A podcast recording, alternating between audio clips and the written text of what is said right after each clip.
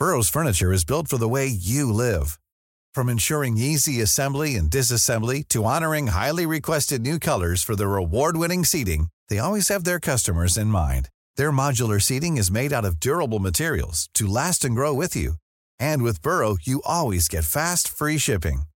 Get up to 60% off during Burrow's Memorial Day sale at burrow.com slash ACAST. That's burrow.com slash ACAST.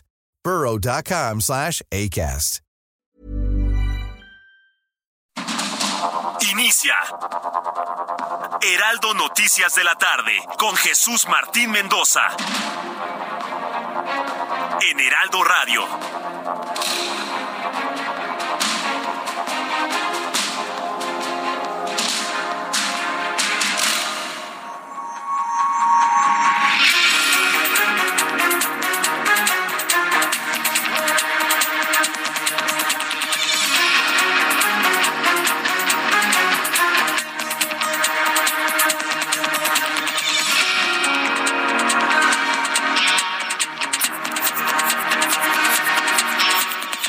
La tarde en punto, hora del centro de la República Mexicana. Bienvenidos, muy buenas tardes. Iniciamos el Heraldo Radio correspondiente a este viernes 10 de febrero del año 2023.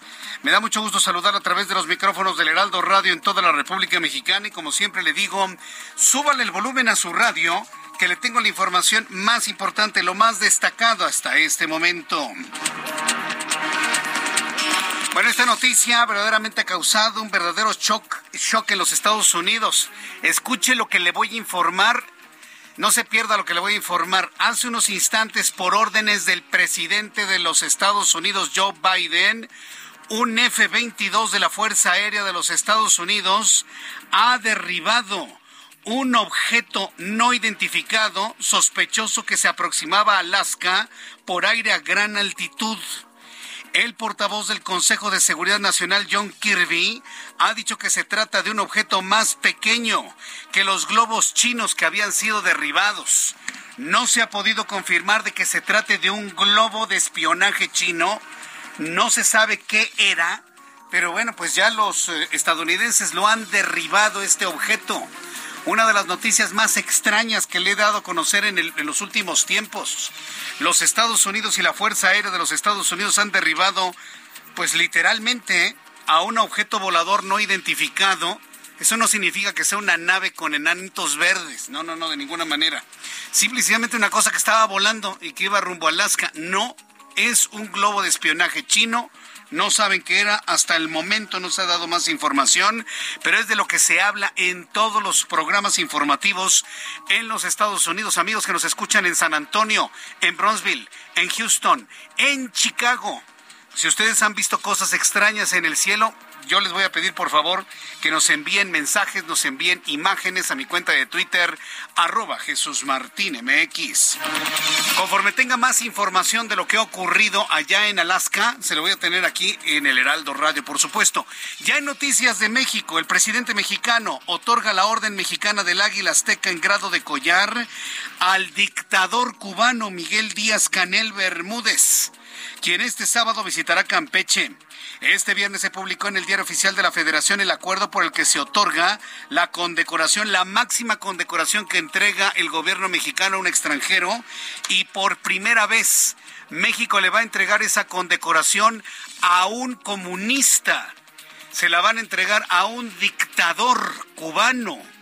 Es verdaderamente vergonzoso a qué nivel hemos llegado en este pobre país. Sí, porque esta es decisión unilateral del presidente.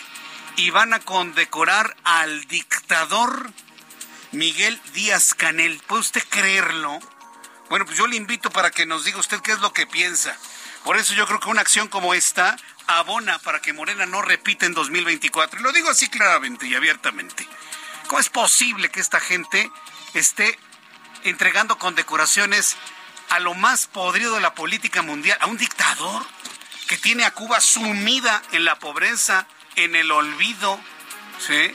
A mí que no me vean con que es el mejor mundo, pues váyanse a vivir a Cuba, si tanto les gusta, si tanto lo ponen como ejemplo. A un dictador como Díaz Canel, darle la condecoración del águila azteca en grado de collar, verdaderamente inconcebible lo que ha ocurrido en México. Yo creo que esta es la cereza de un pastel que evidentemente jamás tendremos que repetir en nuestro país. Yo le invito para que me escriba a través de mi cuenta de Twitter, arroba Jesús Martín MX, a través de YouTube, en el canal Jesús Martín MX. Quiero informar que el diputado por Morena, Miguel Torruco Garza, informó que va a buscar promover una iniciativa de reforma para que los adolescentes a partir de los 16 años puedan votar en la elección presidencial de 2024. Torruco abogó por el relevo generacional de la política nacional y mencionó que quienes se pronuncian en contra de la iniciativa están en contra de la juventud. Pues sí, la juventud está comprada con dinero a fondo perdido, ¿no? Entonces, como quieren, como ven que no van a alcanzar repetir en 2024, ahora quieren que todos los jóvenes comprados con con dinero de nuestros impuestos, pues voten a favor de Morena. Por supuesto, esto no va a suceder y tampoco se trata de estar en contra de la juventud. ¿O usted qué piensa? ¿Usted cree que un muchacho, una chica de 16 años, tiene la madurez política para saber qué es lo que más les conviene en cuanto a un voto para elegir presidente de la República?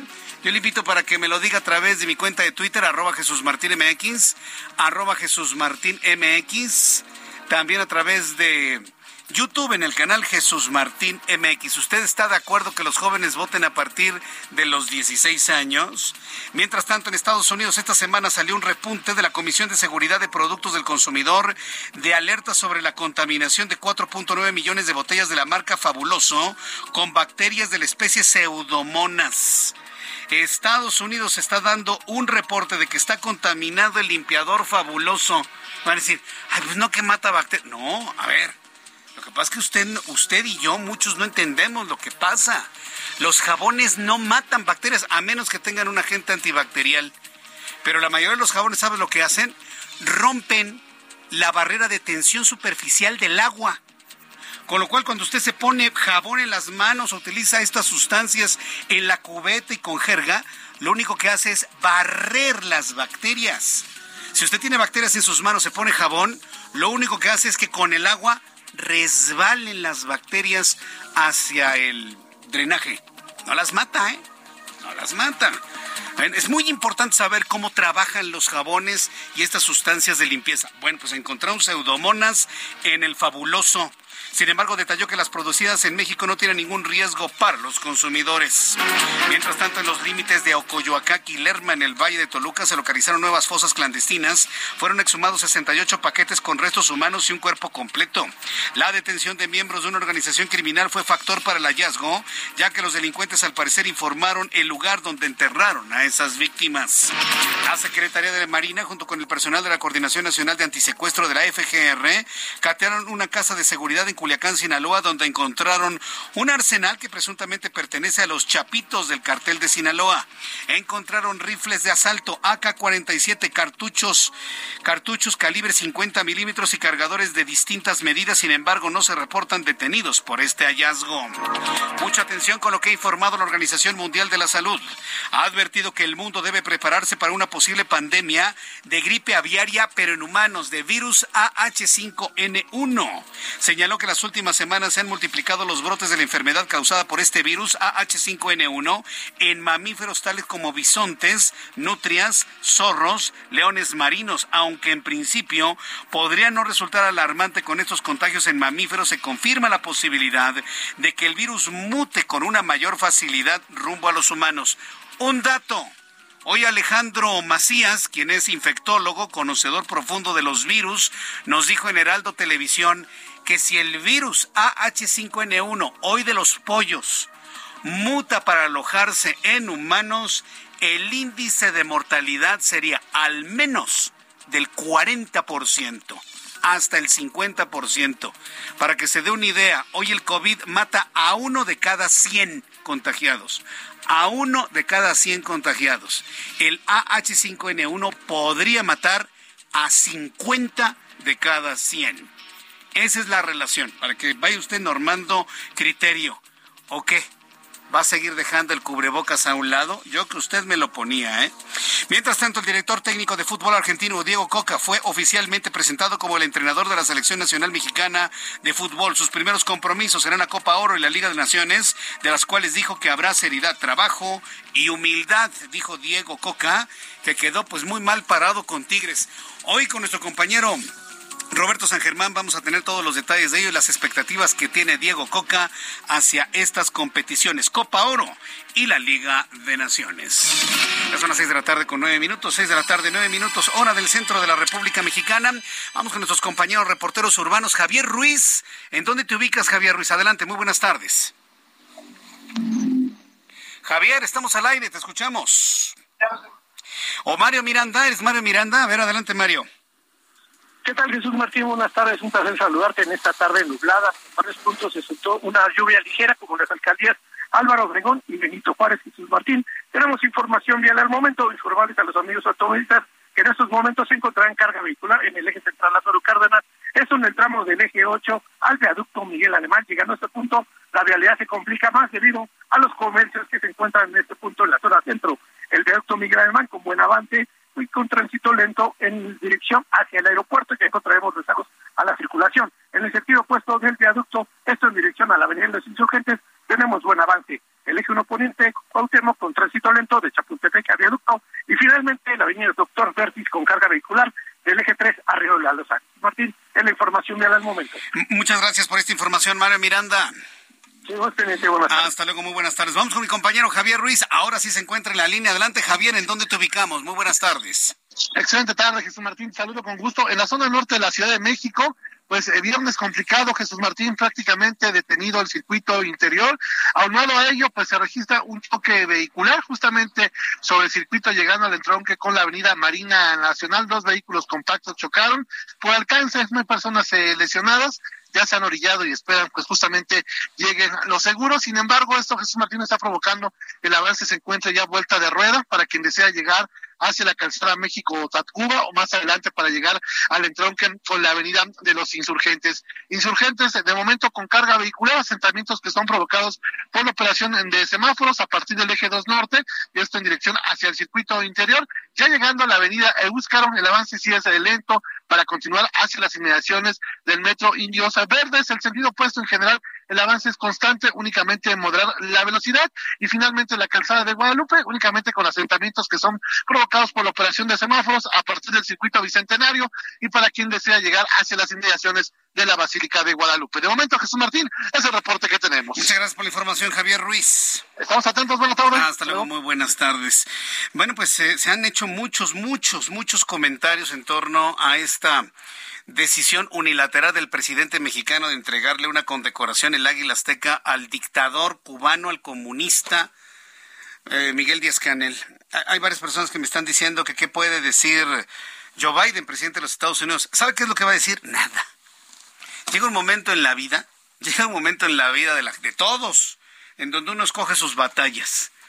Y a veces, como decimos aquí en México, da una flojera gigantesca meterse en cosas que no valen la pena. Le voy a decir una cosa con toda franqueza. A Joe Biden y a, nuestros dos socios comerciales, a Joe Biden y a este eh, Justin Trudeau, les viene muy guango a quien le dan la, condecoración del águila azteca. ¿eh? Es el, pero se las firmo, se lo aseguro. No va a haber ningún comentario, en absoluto. Ese es un tema interno un tema interno en donde los mexicanos tenemos que tomar las decisiones para que una afrenta de este tamaño no se vuelva a repetir nunca en la historia de este país. Sobre todo un país que ha luchado, un país donde se ha derramado sangre, un país que ha tenido dos revoluciones en la búsqueda de la libertad. Ese es el punto. México luchó en una independencia por su libertad, por su independencia de, de, de España. Tuvo una revolución para tener una independencia de aquella hegemonía política de Porfirio Díaz. Tuvo una reforma con Benito Juárez. Y hoy el que pretende hacer disque una cuarta transformación le otorga un reconocimiento a un dictador. Bueno, ¿de qué se trata? ¿Estamos en una involución total? No, bueno. ¿O qué? ¿A poco hay alguien que pueda defender a Díaz Canel? ¿Alguien puede defender a Díaz Canel, que me escriba a través de YouTube en el canal Jesús Martín MX, es de verdad, yo creo que el peor error que ha cometido el presidente mexicano. Porque mire, entre nosotros podemos decirnos lo que sea. Pero este asunto que, insisto, no le va a importar ni a Estados Unidos ni, ni a Canadá, lo tenemos que resolver nosotros.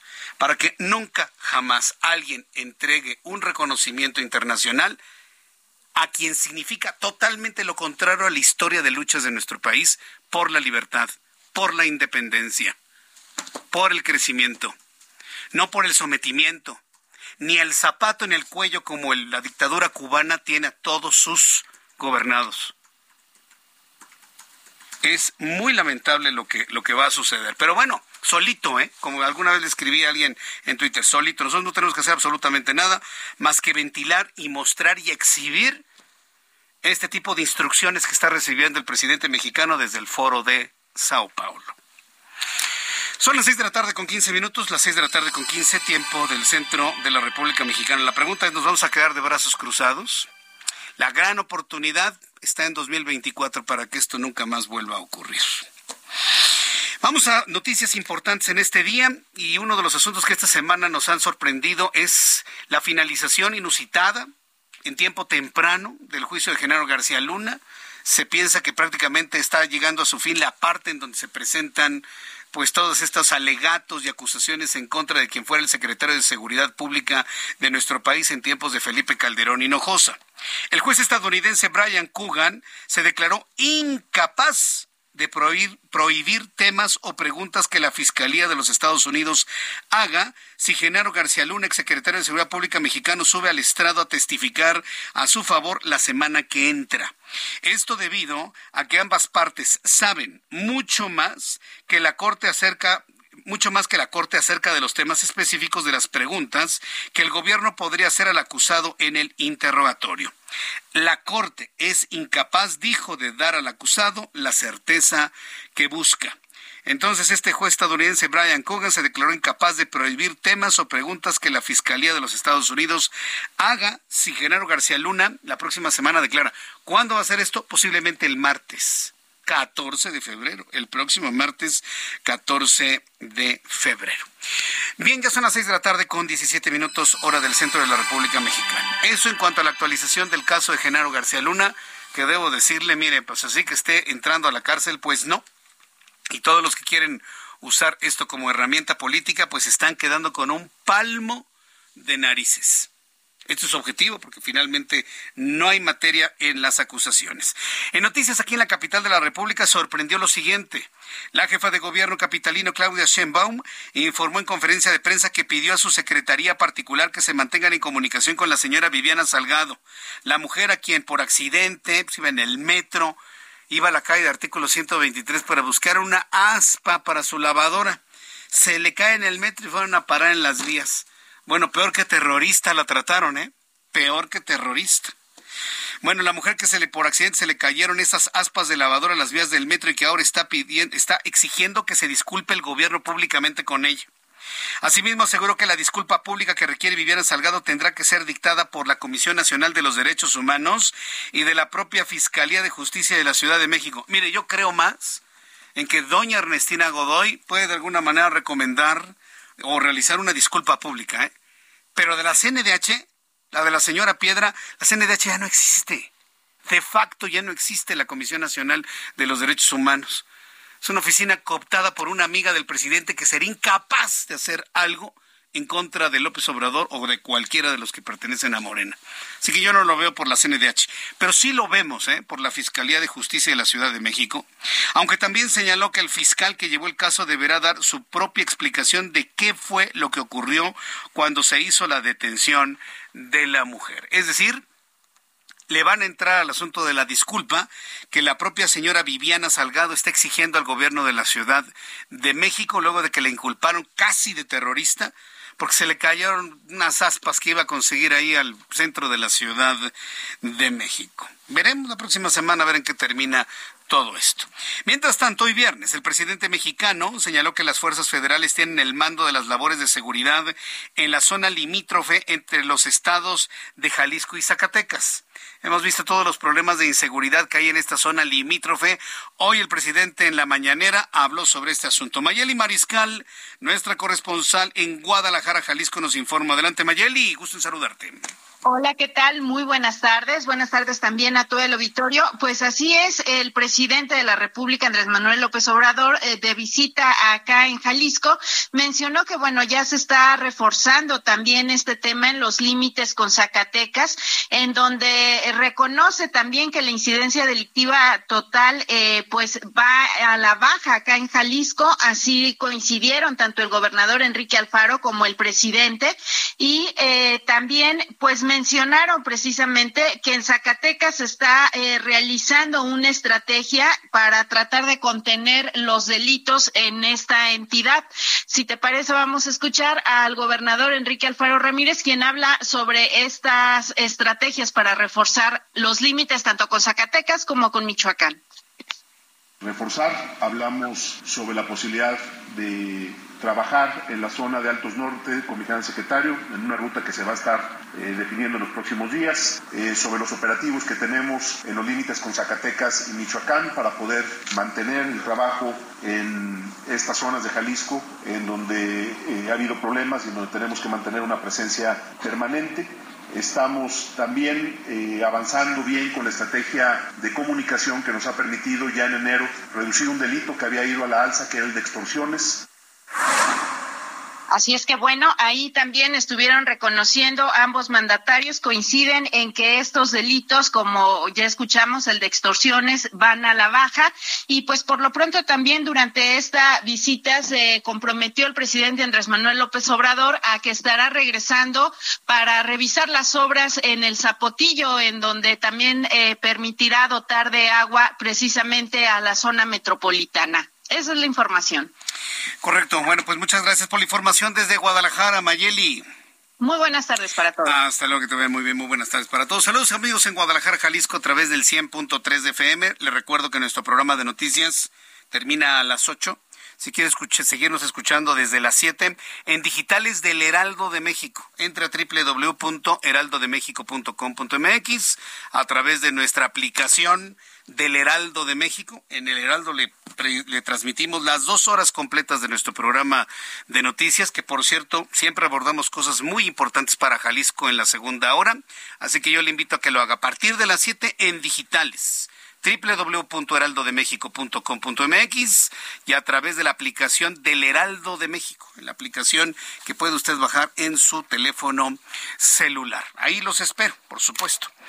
Vienen otras noticias cuando ya son las seis de la tarde con 22 minutos hora del centro de la República Mexicana. El presidente de México, Andrés Manuel López Obrador, afirmó este viernes que la persistente subida de la inflación dice que no es para alarmarse. ¿Cómo se ve que él no hace el súper, verdad? ¿Cómo se ve que López Obrador no hace el súper? A ver, este, hay los que están viendo la imagen del presidente, hágale como Gabriel Boric. Ahí cierren todo una, comercial mexicana o un Walmart, un Soriana, de nuestros amigos de, de la ANTAD. Cierren una tienda y sáquenle fotografías y videos al presidente haciendo su súper. ¿Cómo se nota que no hace súper el presidente? Eh? ¿Cómo no va a ser alarmante? Si todavía el año pasado usted en una despensa gastaba 700 pesos, hoy se gasta el doble.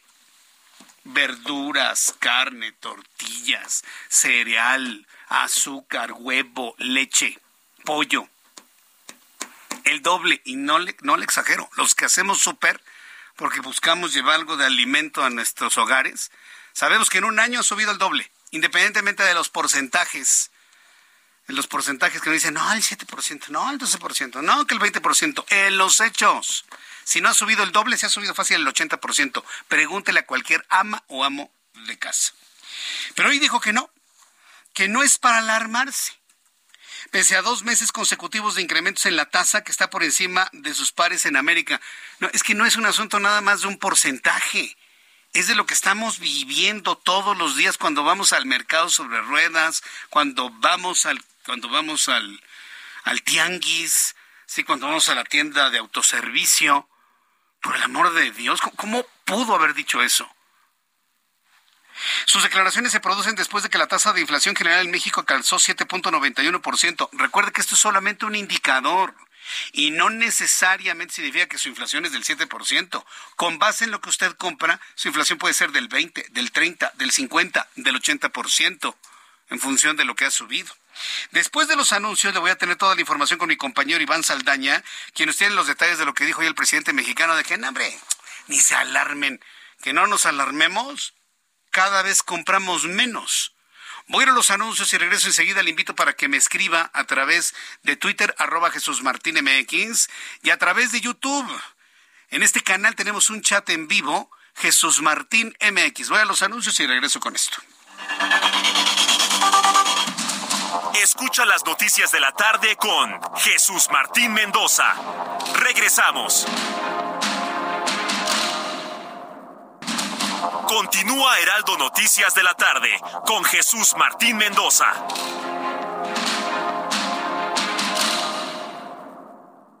Cuando te enamoras del nuevo Fiat Pulse, el pulso de tus emociones se eleva. Estrénalo desde 354 mil pesos o tasa desde 9.75%. Conquista las calles con el SUV líder en ahorro de combustible. Fiat, sé único. Visita tu distribuidor Fiat Chrysler, K 30.1% vigencia el 28 de febrero de 2023. Consulta fiat.com.mx. Son las 6 de la tarde con 30 minutos hora del centro de la República Mexicana. Mexicana. En, los, en el corte comercial a través de YouTube estamos platicando precisamente sobre el incremento de los precios y Alberto Velázquez me dijo algo que es muy cierto. ¿sí? Alberto dice, cada día omitimos más cosas en el mandado del súper. Eso es menos calidad de vida, eso se llama pobreza. Exactamente.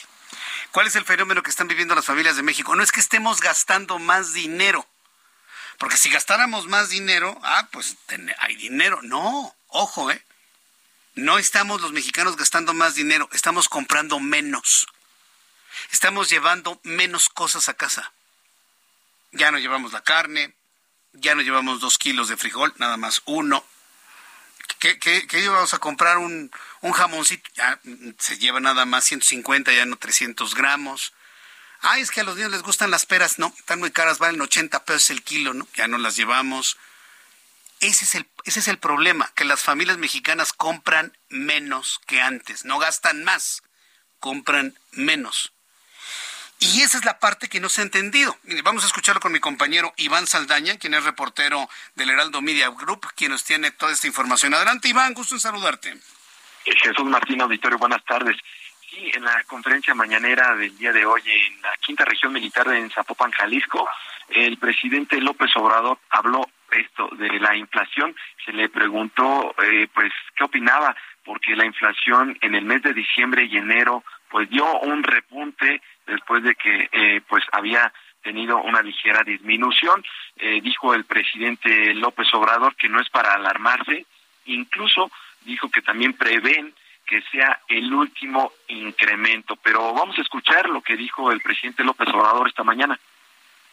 Yo creo que ya es el último incremento, que por cierto no fue muy superior a lo que se esperaba. No llegó ni a un punto, está en 7.7. Anualizado. Sí, anualizado, pero en el mes. Entonces, este, ya pensamos que va a bajar más. No, no vamos a dejar de este, enfrentar el problema inflacionario. Nos preocupa y nos ocupa, pero no es para alarmarse.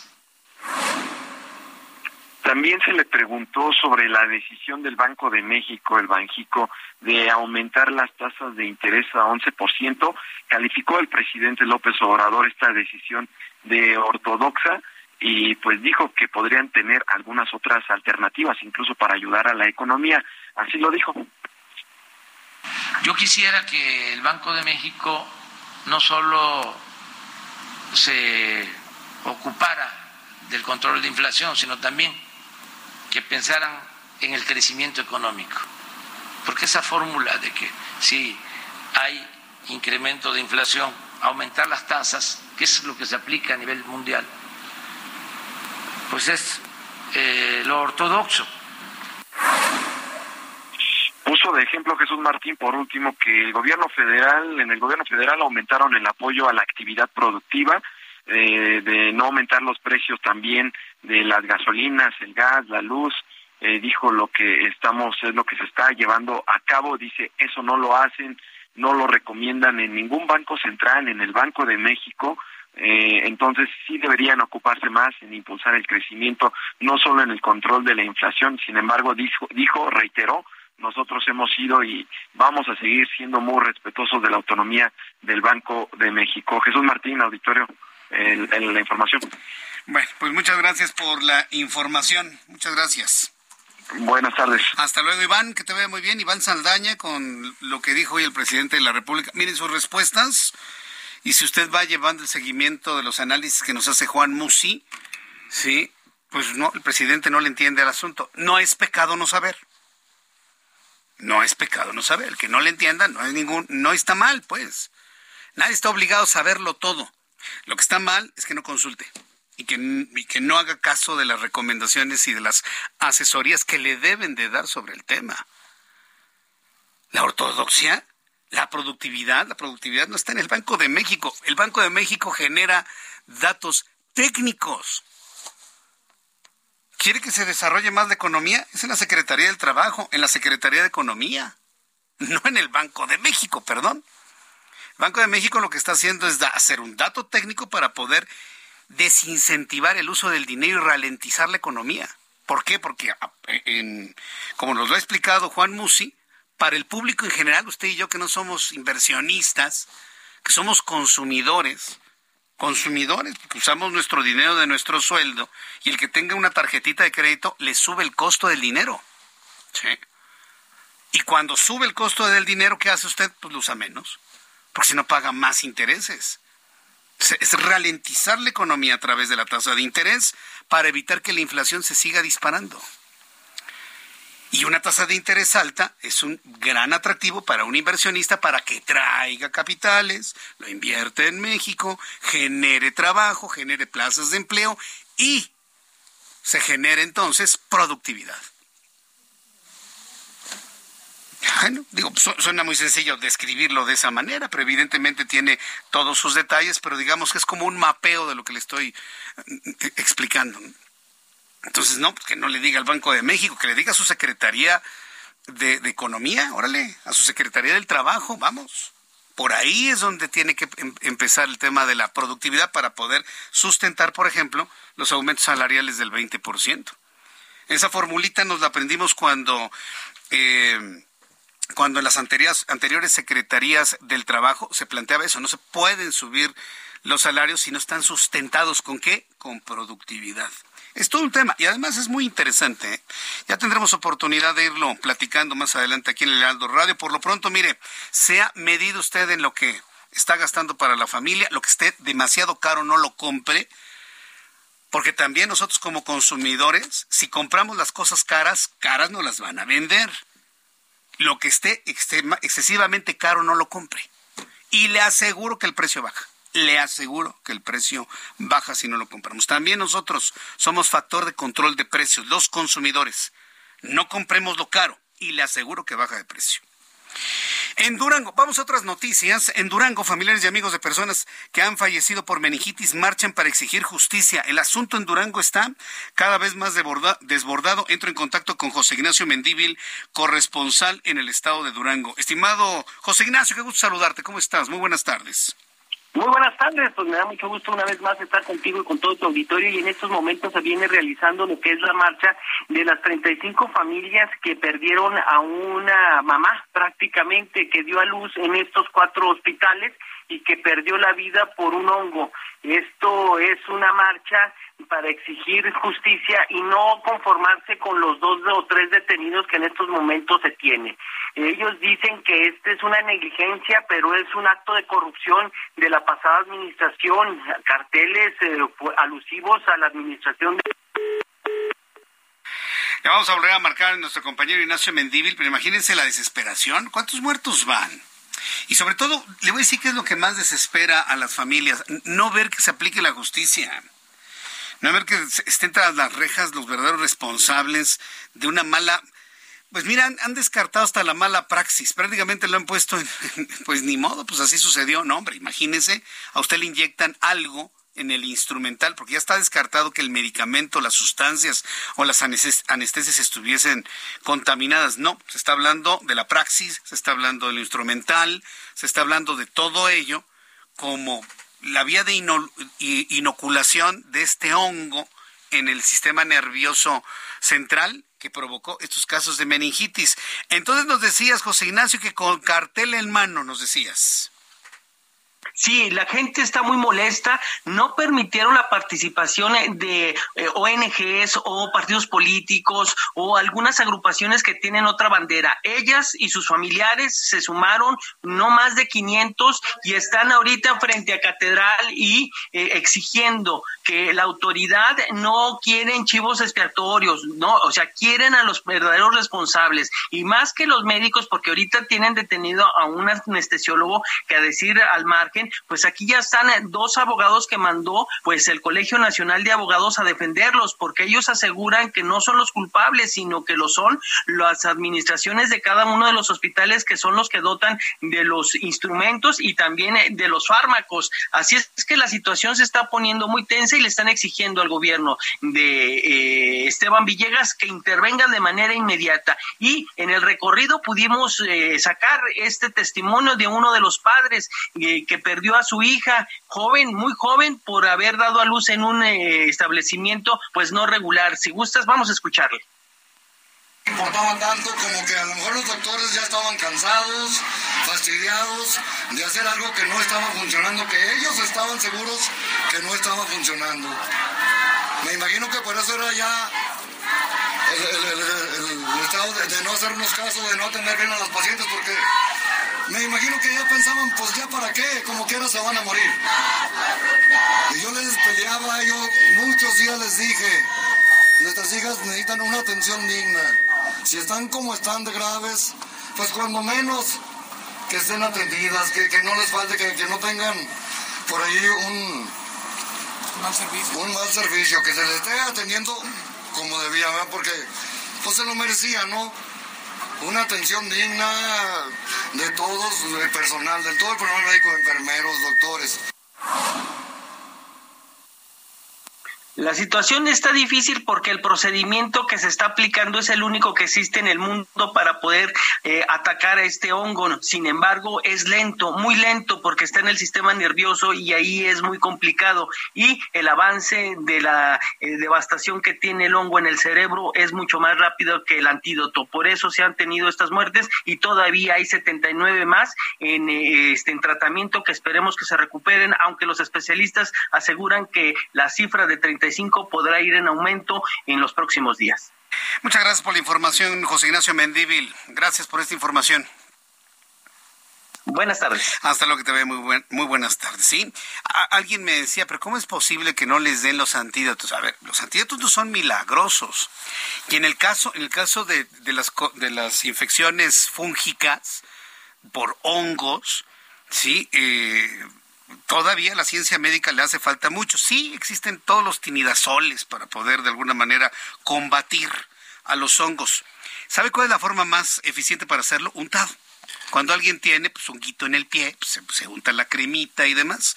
Existen estos medicamentos eh, vía oral, pero su disposición en el cuerpo humano es muy difícil, es menos eficiente que si es untado. ¿Sabe dónde supe esto? Estuve leyendo algunos trabajos de investigación sobre los efectos de los vapeadores.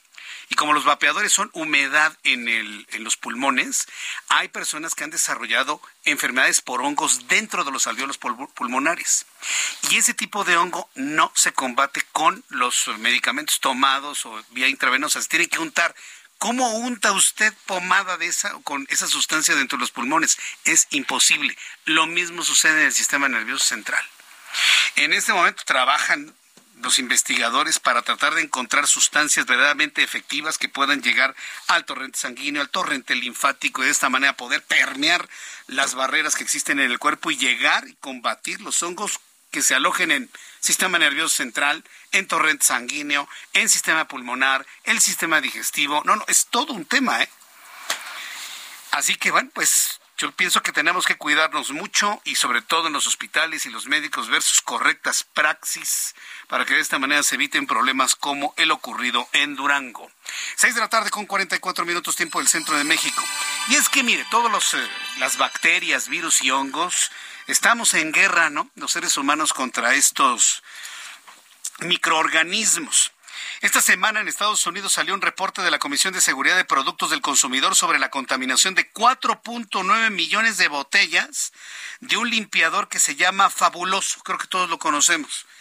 Doy la, la marca no con un efecto comercial, sino como un aspecto de carácter informativo.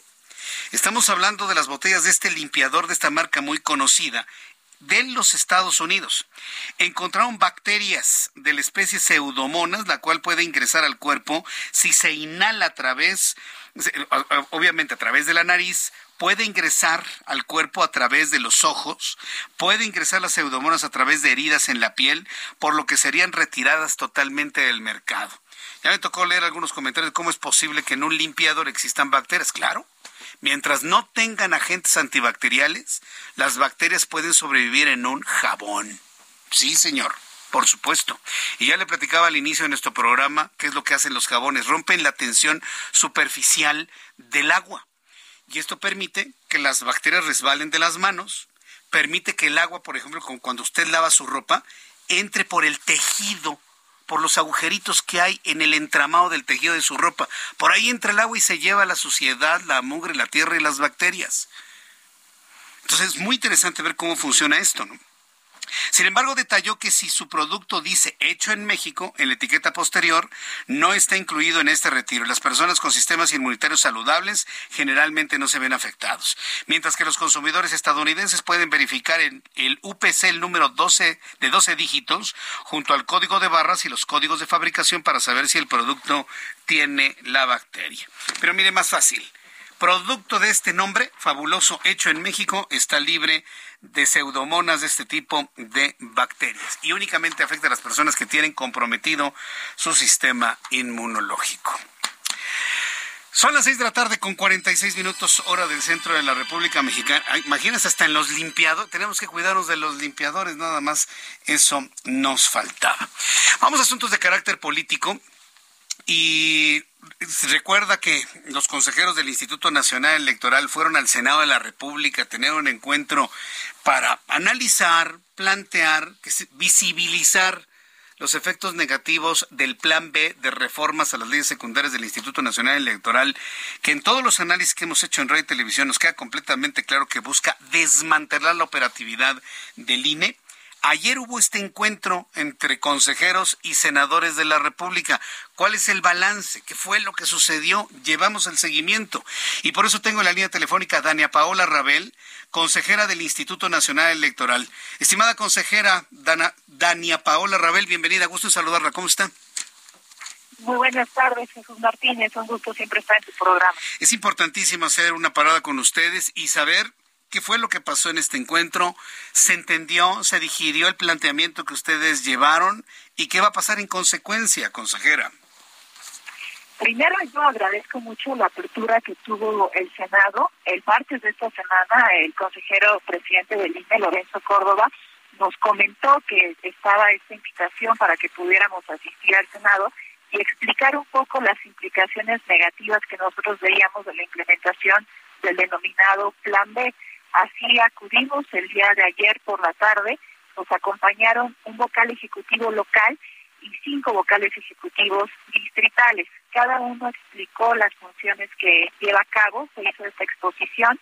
Al terminar esta exposición se nos agradeció que hubiera esta presentación tan técnica, no vista desde un punto muy objetivo de las cuestiones operativas que tiene que hacer nuestro personal en campo y terminó esta reunión. No tuvimos posibilidad de hacer algún comentario las y los consejeros del INE. Se nos dijo que con posterioridad, si surgieran algunas dudas, algunas cuestiones concretas, podrían de nueva cuenta eh, pues llamarnos para que pudiéramos nosotros responder algunas dudas. Hasta ahí quedó esta circunstancia. Como sea, creo que sí se da la reunión en un momento ya tardío.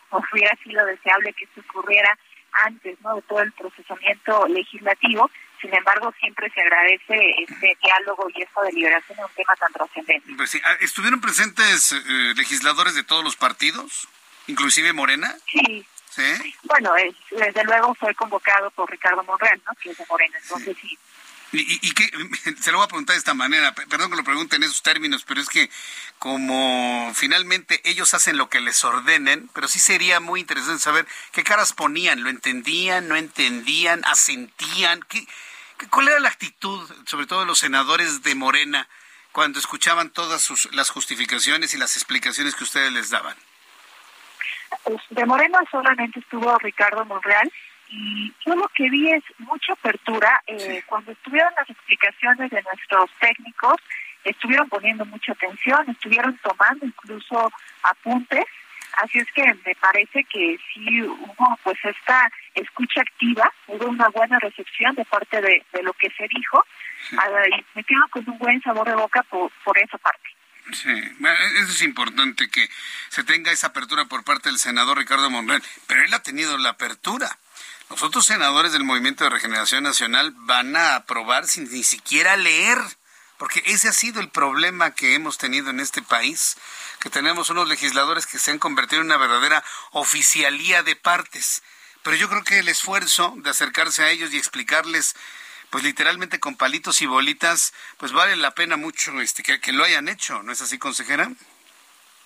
Algo que incluso se nos pidió de manera expresa es que les compartiéramos esta presentación que se hizo, que me parece que es eh, muy didáctica y que además hace énfasis quizá en las partes más relevantes que pudieran afectarse en temas de capacitación, de organización, de registro de electores, de las labores que hace, por ejemplo, la vocalía secretarial en, los, en las juntas distritales. Entonces, el que tengan también estos insumos y que además se nos pidió con la posibilidad de que esto se pueda compartir con el resto de senadores y senadoras, me parece un muy buen mensaje.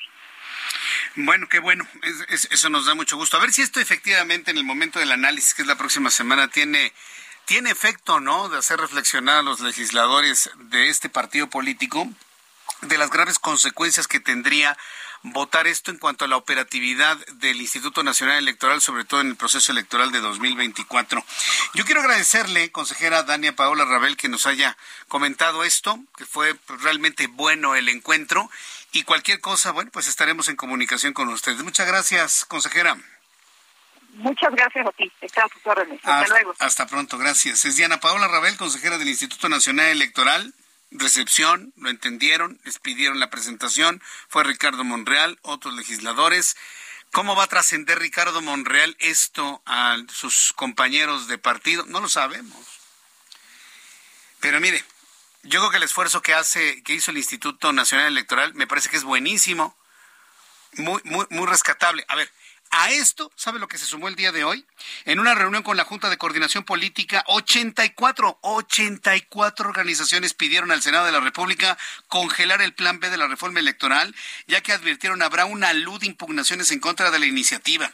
Además, expresaron su inquietud por la reforma que busca reducir el 84% del personal del servicio profesional electoral. Jorge Almaquio nos tiene más detalles. Adelante, Jorge. Gracias, Jesús Martín, amigos del Heraldo Radio. Así es, organizaciones civiles mexicanas pidieron al Senado de la República congelar el plan B de la reforma electoral, ya que advirtieron que habrá una luz de impugnaciones en contra de la iniciativa. Reunidos con el presidente de la Junta de Coordinación Política, Ricardo Monreal, y legisladores como Josefina Vázquez Mota y Miguel Ángel Mancera, representantes de 84 organizaciones señalaron que la propuesta del presidente Andrés Manuel López Obrador generará conflictos en la celebración de los comicios federales. Tras el encuentro, el titular de la Jucopo, Ricardo Monreal, indicó que los senadores rechazaron congelar la minuta e indicó que la definición del Plan B está en la cancha de la Suprema Corte de Justicia de la Nación, ya que en el Senado aunque falta un artículo por votar, los legisladores terminaron de definir los cambios electorales. Esta es una casa de todos, los recibimos, pero no hay nada que hacer. Eso también se los dijo. Nosotros ya está agotado el proceso formal y tendrá que ser la Corte la que decida sobre los temas. Evidentemente, ellos tienen sus razones y están por la preocupación del desmantelamiento del INE. Así lo expresaron. Y yo les dije a ellos, por lo que expresaron ayer y lo que expresan ustedes, nos quedamos con una preocupación. Monreal Ávila expuso que la minuta continuará con los trámites normales del proceso legislativo, aunque podría ser la próxima semana cuando se cite a sesión para discutirlo en el Pleno y aprobarlo. Adelantó que la bancada de Morena en la Cámara de Senadores va a respaldar que se suprima la cláusula de la vida eterna y se elimine el artículo de transferencia de votos en el caso de coaliciones de los partidos, que aseguró ya fue aceptado por el Partido del Trabajo y el Partido Verde. Jesús Martín, amigos, el reporte que les tengo. Muchas gracias, Jorge Almaquio, por la información ahí en el Senado de la República. Bueno, Ricardo Monreal, inclusive lo acaba de escuchar, ¿eh? reconocen que puede haber un desmantelamiento de la operatividad del Instituto Nacional Electoral, pero por, proceso legislativo ya no es posible mandarlo a la congeladora.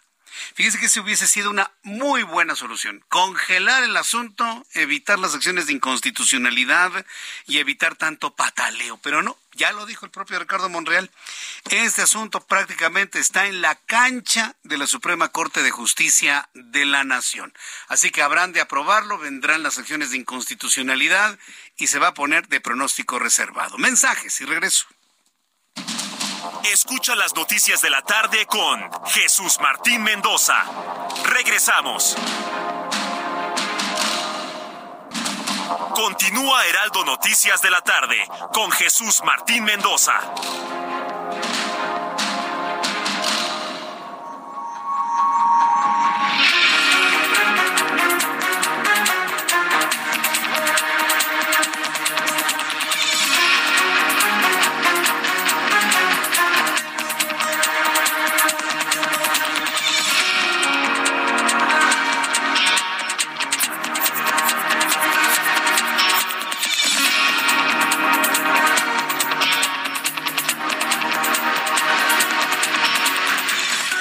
7 en punto, las 19 horas en punto hora del centro de la República Mexicana.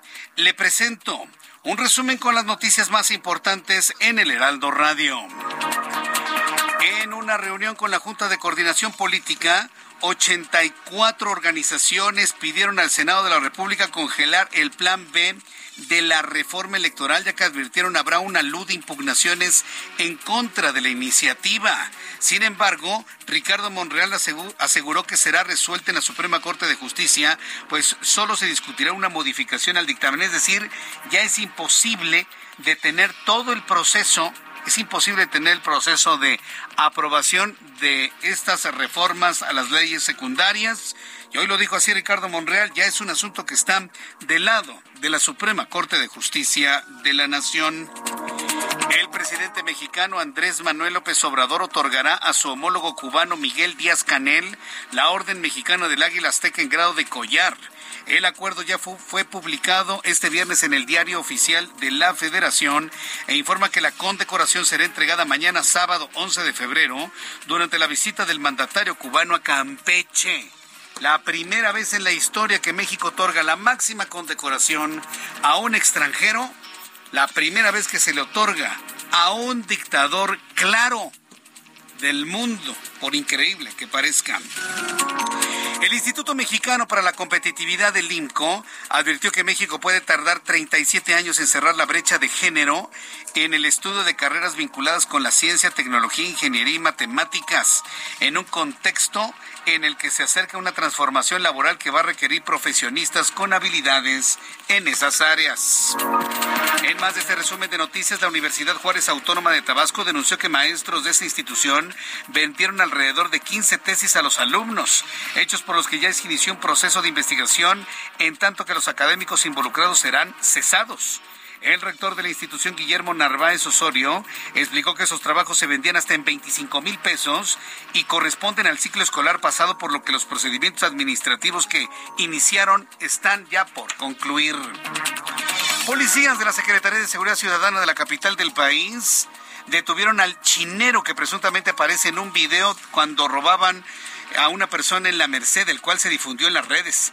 El responsable con antecedentes delictivos se le detuvo cuando saltaba una mujer y se le aseguró un cuchillo, una cadena y también dinero. Ayer le presenté en el Heraldo Televisión ese video del, del chinero y cómo dejan pues prácticamente desmayada a la persona porque le suspenden la posibilidad de respirar durante algunos minutos mientras lo desvalijan.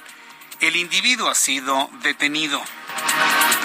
Protección Civil de la Ciudad de México activó la alerta amarilla por pronóstico de bajas temperaturas en las primeras horas de este sábado 11 de febrero en las alcaldías Álvaro Obregón, Coajimalpa, Gustavo Amadero, Magdalena Contreras, Milpalta, Tláhuac, Tlalpan, Xochimilco.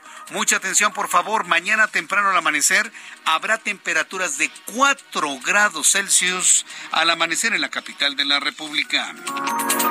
Este viernes en Turquía los equipos de rescate salvaron a un bebé de 10 días de nacido y a su madre atrapados en las ruinas de un edificio y sacaron a varias personas de otros sitios. Sin embargo, la cifra de muertos sigue en ascenso y se registra, el eh, y se registra como el terremoto más mortífero en la región en al menos dos décadas.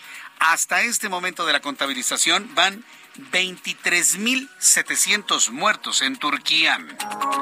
El presidente sirio Bashar al-Assad acusó este viernes a Occidente de tener en cuenta únicamente el lado político de la situación en Siria y de ignorar el aspecto humano en sus primeras palabras públicas desde el terremoto del pasado lunes y en medio del debate sobre los efectos humanitarios de las sanciones contra Damasco. Son las noticias en resumen. Invito para que siga con nosotros. Le saluda Jesús Martín Mendoza.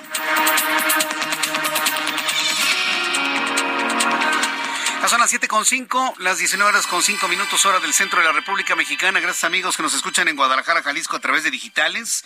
Les envío un caluroso saludo. Les recuerdo que estamos a través de YouTube en el canal Jesús Martín MX, a través de la aplicación del Heraldo de México, a través de la página del Heraldo de México, www.heraldodemexico.com.mx. Vamos con nuestros compañeros reporteros urbanos. Javier Ruiz, a esta hora, ¿en dónde te ubicamos?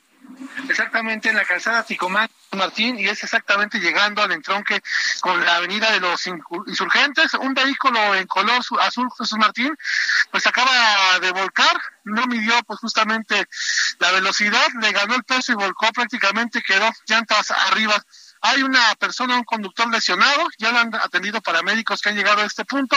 Afortunadamente nada más el, susto y por supuesto pues también que no lesionó a ninguna persona. Eso obedece pues la evolución de equipos de emergencia tanto en la calzada Ticomán para quien deja atrás la zona del paradero Metro Verdes como en la avenida de los insurgentes donde encontraremos las unidades de emergencia.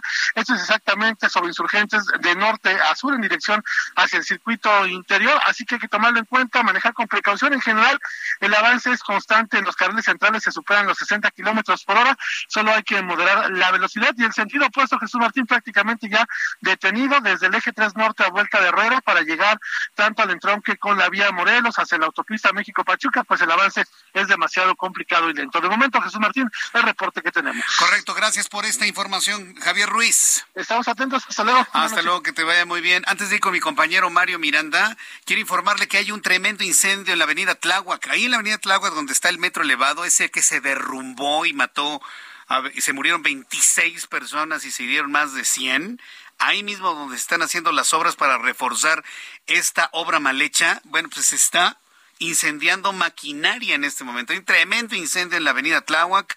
Se está, está provocando mucho tránsito en la zona. Se está pidiendo que tome usted precauciones. Eh, Mario Miranda, adelante Mario. ¿En dónde te ubicamos a esta hora de la tarde? ¿Qué tal, Jesús Martín? Buenas tardes. Informo que en estos momentos tenemos un bloqueo en la avenida Herrero La Loza y la calle Doctor Gabriel Hernández, esto es la colonia de doctores. Son aproximadamente 50 personas trabajadores de la Fiscalía General de Justicia que exigen el pago de un bono, el cual se les ha retirado. Por este motivo, elementos de la Secretaría de Seguridad Ciudadana realizan cortes a la circulación desde la calle Niños Héroes al eje central de Azaro Cárdenas. Las alternativas reales para los automovilistas que se dirigen hacia las zonas del centro son la avenida Juárez, así como el eje 2 Sur, Doctor Olvera. También informarte que en estos momentos el eje central de Azaro Cárdenas presenta bastante carga vehicular del viaducto Miguel Alemán a la zona de Garibaldi. Y por último te informo que la avenida Arcos de Belén tránsito lento del eje central a Valderas.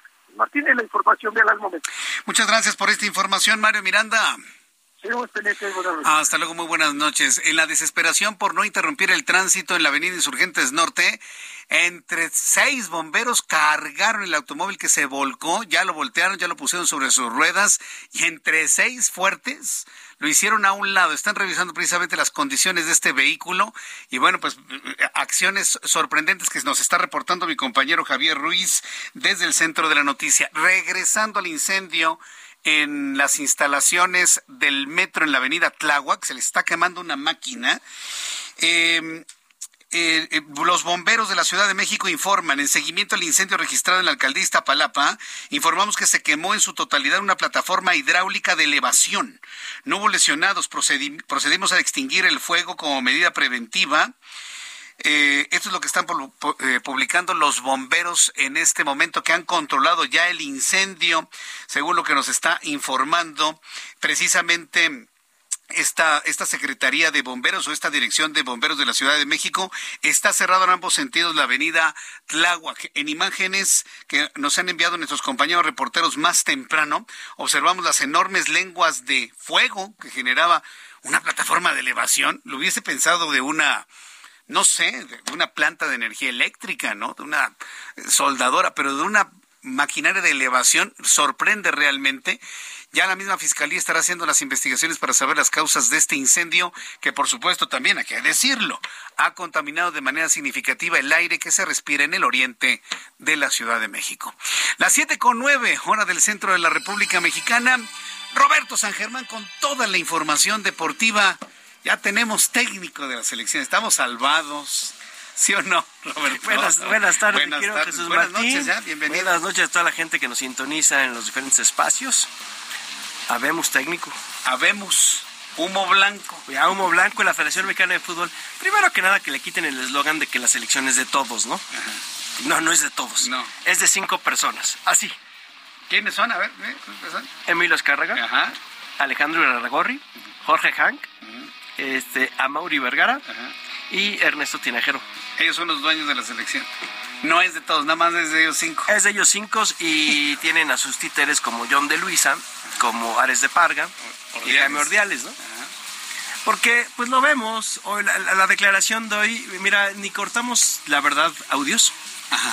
Porque... No tiene sentido. Es lo que ha pasado los últimos ocho años. Sientan ahí al que va a decir y queremos que todos sientan a México y vamos a hacer lo mejor posible porque México esté en los lugares que merece. Bla, bla, bla, bla, bla, bla, bla, bla, bla, bla. Así. Oye, pero tiene que ganar dos torneos, ¿no? Estábamos pues comentando más temprano. Sí tiene, dicen ellos que no tiene un contrato por este resultados. Resultados, que ya se había ah, hablado, también le echaron encima al equipo de Tigres, que no es cierto lo de Mauricio Culebro, el presidente que estaba muy enojado, que se le pidió, que ellos ya sabían. Este que Coca fue el que tuvo el mejor proyecto que les presentó, Ares de Parga tenía que salir a, pues, a, ver a sus cuates, a defender a sus cuates. ¿No? Como es Alejandro Herragorri y también como es el señor el, eh, Jorge Alberto Hangron, ¿no? Este, y los tenía que defender, pues porque trabajó para ellos, los conoce, este, sobre todo para uh, Hank, trabajó con él, lo conoce bien y pues lo tenían ahí, ¿no? Entonces, pues es la cuestión de van a quedar entre cuates y vamos a meter a mi amigo, porque Almada no lo querían, era muy simple, Almada no iba a llegar porque es de Grupo Pachuca, que tiene muchos problemas entre el señor Jesús Martín y Alejandro Herragorri, no se pueden ver ni en pintura. Entonces, pues no iban a poner al entrenador que tenía el equipo Pachuca, ¿no? Entonces, eh, ahora el manda más del fútbol parece que se llama Alejandro Ardagorri, que es Grupo Orlegui. Entonces él dijo, pues vamos a meter a mi cuate. ¿Y quién es mi cuate? Diego Coca. Y metieron a Diego Coca y no le quedó de otra. Y pues está muy feliz, dice que él es un sueño, ya cumplido. Eh, por eso te digo, es lo mismo que escuchamos hace cuatro años con el fracaso del otro argentino que tuvimos, que ya ni caso hay que nombrarlo. Este, Igual, según ellos iban a hacer un examen exhaustivo, no se pueden equivocar, fue el mejor técnico. Yo leo a mucha gente que dice que dos, que dos campeonatos, el bicampeonato que tuvo con Atlas debería de contar mucho. Sí, sí, claro que cuenta. Pero también vean cuántos partidos fueron con jugadas medio extrañas. O sea, también, y acuérdense que había un apellido Riestra. ¿No? Y que estaba dentro de la Federación Mexicana de Fútbol y que estaba con el grupo Orlegui y se dieron muchas situaciones, como ha pasado en otras ocasiones, como se ha acusado a la América que arregla los partidos, como también cuando estuvo Arón Padilla como presidente de la comisión disciplinaria, yo también siempre lo dije, fue muy raro como Pachuca ganaba y ganaba y ganaba penales, jugadas que no se marcaban, o sea, ¿y por qué? Pues porque eran compadres, ¿no? Estaba casado, estaba casada la hija, ¿no? O era pareja del hijo de Jesús Martínez, la hija, ¿no? Y entonces, pues de repente, pues como que había que pagar favores, o pues somos familia, ¿no? situaciones así. Y la verdad es que en el fútbol mexicano de repente se nos olvidan este tipo de situaciones, ¿no? Y, y, nos hacemos de la vista gorda muchos medios. Primero atacan y ya luego guardan la manita y no se vuelven a acordar de que atacaron durísimo y dijeron cosas de Aaron Padilla, dijeron cosas de no sé qué, bla, bla, y se callan. Pero pues así es la situación. Entonces queda entre puros cuates. Entonces pues yo les diría, pues quiten el eslogan de las elecciones de todos, ¿no? La verdad, de entrada. O sea, ya, ya no se las cree nadie. Las elecciones de todos, las elecciones de cinco personas y decide uno. O sea, ese, ese, esa, ese análisis a profundidad que me dijiste no se hizo, nada más fue una decisión de cuates y ya. A ver, Coca aparece de repente. Estábamos hablando de. De los primeros tres que escuchamos fue Nacho Ambriz, Ajá. Miguel Herrera. Hugo Sánchez. No, no, y Almada. Ah, y Almada, Estos tres. De repente aparecieron. Diego Coca, ¿no? Que se decía que se iba a hablar con Diego Coca, con, con los cinco técnicos que estaban en activo con el fútbol mexicano, bla, bla, bla, bla, bla. Y apareció Diego Coca de repente, así de la nada, aparece Coca. Ah, también Coca. Ah, ok. Ese no lo teníamos contemplado. Nadie acababa de firmar contrato con Tigres. Y un muy buen contrato. Creo que el más importante Claro, ¿no? para este año. Además, ¿no? Pero pues ahí está esta situación. Y lo que nos podemos dar cuenta y lo que me temo es que si tú no estás con el mismo representante de Diego Coca, quién sabe si llegues a la selección nacional, ¿eh? Vaya. O sea, tomada la selección otra vez. Como fue con el Z que se quejaban del Tata Martino, tomada otra vez. O sea, se- si se no te representa, si no te representa el que representa a Diego Coca, puede ser un problema para ti, ¿eh? Y lo hemos visto aquí en el fútbol mexicano, hemos visto hasta problemas con marcas que no van jugadores a mundiales. Y el caso lo tenemos con Alfredo Tena en 1986. Ahí lo marcaba, lo vestía Pony, esta marca Pony, y a, a México lo vestía Adidas. No pudo ir por marcas. O sea, por derechos de marca no pudo estar el jugador, por los zapatos. Entonces tú imagínate si no estás con, eh, eh, me parece que es Branagavich, una cosa así, o Branarik, una cosa así, es el Branarik, me parece, o Braganarik, o no sé qué, el, el personaje que te estoy hablando, que también va a ser muy importante durante los próximos cuatro años en la selección, ¿eh? Porque este hombre ha sido representante de varios, fue hasta de Maradona, y fue representante de Diego Coca. Si tú no estás representado por él, también podría ser que no te lleven. Esto, esto huele a tres partidos otra vez para el Ah, no, siguiente ver, mundial. Empezamos con el pie izquierdo, pues sí es de compadres. Este es de compadres. O sea, si lo vemos es así como, "Va- vete a mi compadre. ¿No? Que arregla esta bronca, vete a mi compadre, ya vemos luego qué. Pero ahorita pues seguimos así como, o sea, tenían que, según Ares de Parga, se tardaron un poquito más porque estaban revisando. Hubo noches que no durmieron por revisar el proyecto. Por favor, señor Ares de Parga, Sí. ¿cuál nos chupamos? Vaya, cada vez que nos haces estos análisis a profundidad de la selección mexicana, ma- ma- más, me desencanto ¿eh? del, del fútbol mexicano. Mira, es que yo ya lo pongo hasta en Twitter. En mi cuenta ahí en arroba eh, R San Germán lo pongo. A ver, señores fanáticos, dense cuenta que la selección nacional es un negocio. Lo deportivo no va a interesar nunca. R San Germán. Arroba R San Germán, ahí estamos. Aquí está, perfecto, aquí está. Pero ese es a lo que Pues voy. Ahí lo puede, ahí ahorita, ahorita le damos eh, eh, igual a ¿Ya me sigues? ¿Ya te Sí, sigo? ya creo que ya te seguía. Este, Quiero que le, le escriban a Roberto San Germán para, para mal debate. Arroba R San Germán con G, ¿eh? R San Germán. ahorita lo traigo en mi teléfono, está Sí, para, cargando, para pero- que ya lo vaya siguiendo, Sí, sí, le vaya sí. comentando, vayan Lo que platicando. quieran ahí poner, si quieren, hasta mentadas, mentadas se reciben. Bueno, yo le invito a que lo sigan, a que lo sigan a Roberto Recetas San de Germán. cocina, lo que quieran. Pero, Receta- pero es, es que, es que de verdad me sorprende que todavía la gente crea, crea que van a hacer algo por, por los mexicanos en el fútbol.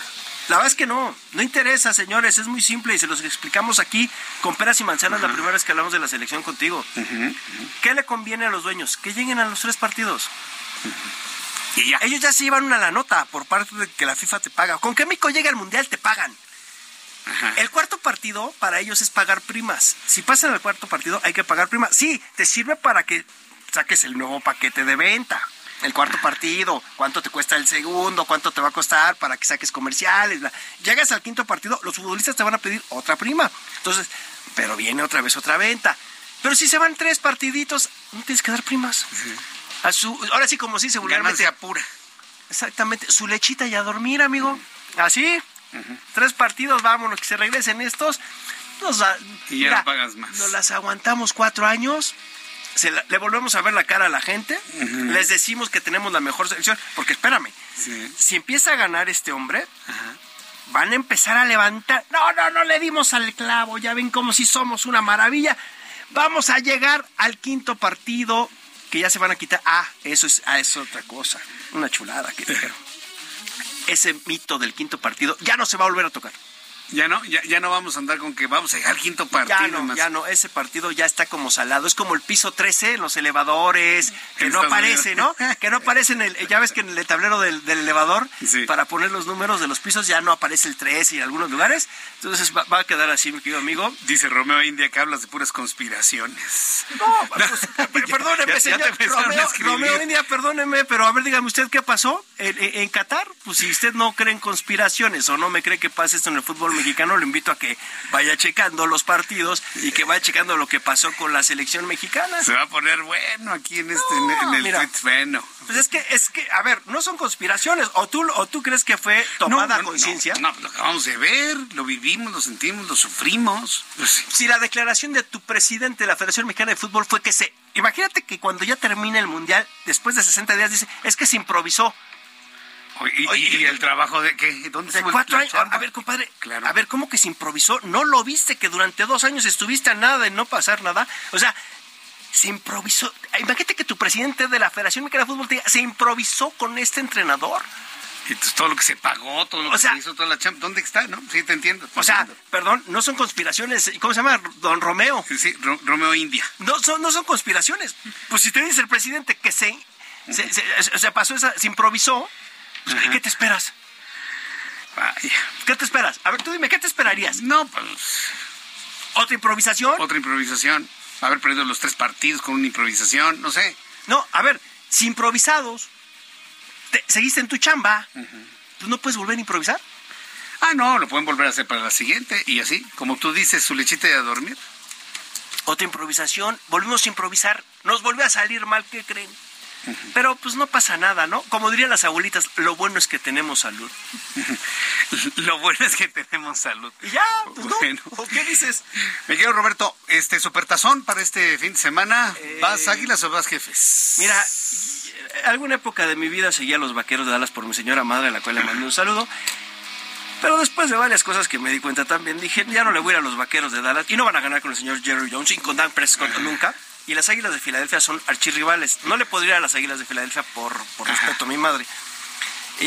pero creo que les van a ganar los jefes de Kansas City. Tienen mejor defensa para mí el equipo de las Águilas de Filadelfia. Creo que es un mejor equipo en conjunto. Las apuestas están favoreciendo Águilas. ¿eh? Sí, más de cuatro puntos. Este, aunque creo que Andy Reid, que es el head coach de los jefes, es un genio. Creo que puede hacer algunas cosas. Muy bien. Y Tienes a Patrick Mahomes, que es un mago, amigo. O sea, es que con ese tipo no te podría decir. Ya vino de atrás contra San Francisco. Eh, es un cuate que lo tienes agarrado atrás de la línea de golpeo, lanza un pase. Es un cuate que derecha, izquierda. Muy bien. con todo, o sea, con todo, amigo. Entonces, pero creo que vamos a ver otra vez a las Águilas de Filadelfia ser campeones y son odiosos. ¿eh? Sí, sí, sí, son odiosos. yo, pienso que van a ganar las Águilas, pero mira, si gana Kansas, va a ser toda una, una, locura. Pero mira, los que somos villamelones del, del, americano, del americano, vamos a ver a Rijana, ¿no? ¿A Rihanna quieres ver a Rihanna? A Rijana o Rihanna, como si. Bueno, pues mira, como le quieras llamar, ¿no? Ya que te diga vaquero, ¿no? Sí, no, pues ya con eso. vaquero. pero Rihanna, Rijana, como le quieras decir, mira, pues ahí va a estar el show de medio tiempo. Ajá. Quién sabe de qué va a ser ahora el comercial, porque ya ves que hay un comercial siempre antes que es el que se supone que es el importante. Ajá. Pues si quieres sacar un comercial de tu espacio para YouTube, nada más tiene 7 millones de dólares 30, 30 segundos. Ah, bueno, pues por Barato. para el siguiente año lo podemos ver. Me ayuda, estoy a, a sí, revisar. Vemos qué hacemos, exacto. Hacemos ahí un comercial para el espacio de Jesús Martín. Sí, y hacemos. 30 segundos, 7 millones de dólares. ¿Te imaginas eso? Y, luego vamos a escuchar esto, ¿no? En el medio tiempo, a ver si se animan ahí los, los jefes, ¿no? A ver, escuchando aquí a Rihanna. Ah, yo creo, mira, Rihanna, ¿cuál es la función? La de Umbrella, me imagino. Umbrella, que es la famosa de ella, ¿no? Ah, yo creo que la va a cantar. ¿Tendría qué?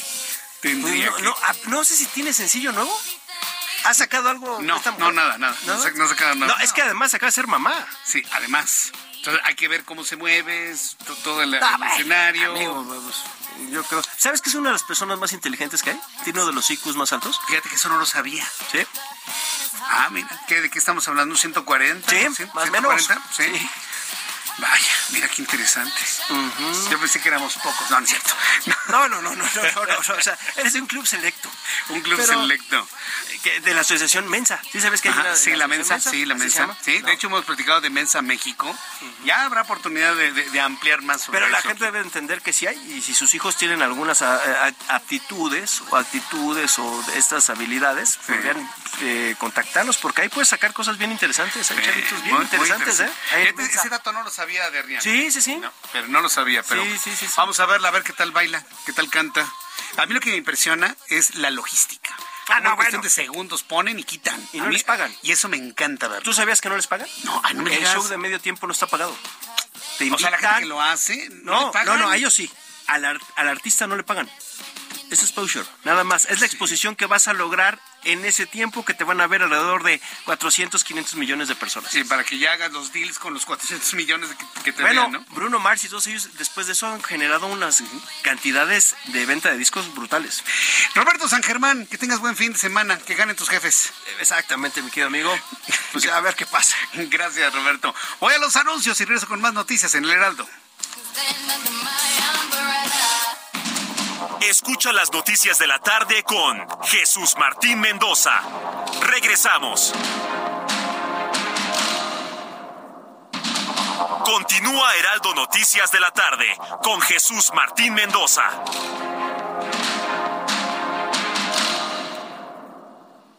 Cuando te enamoras del nuevo Fiat Pulse, el pulso de tus emociones se eleva. Estrénalo desde 354 mil pesos o tasa desde 9.75%. Conquista las calles con el SUV líder en ahorro de combustible. Fiat, sé único. Visita tu distribuidor Fiat Chrysler, K 30.1% vigencia el 28 de febrero de 2023. Consulta fiat.com.mx.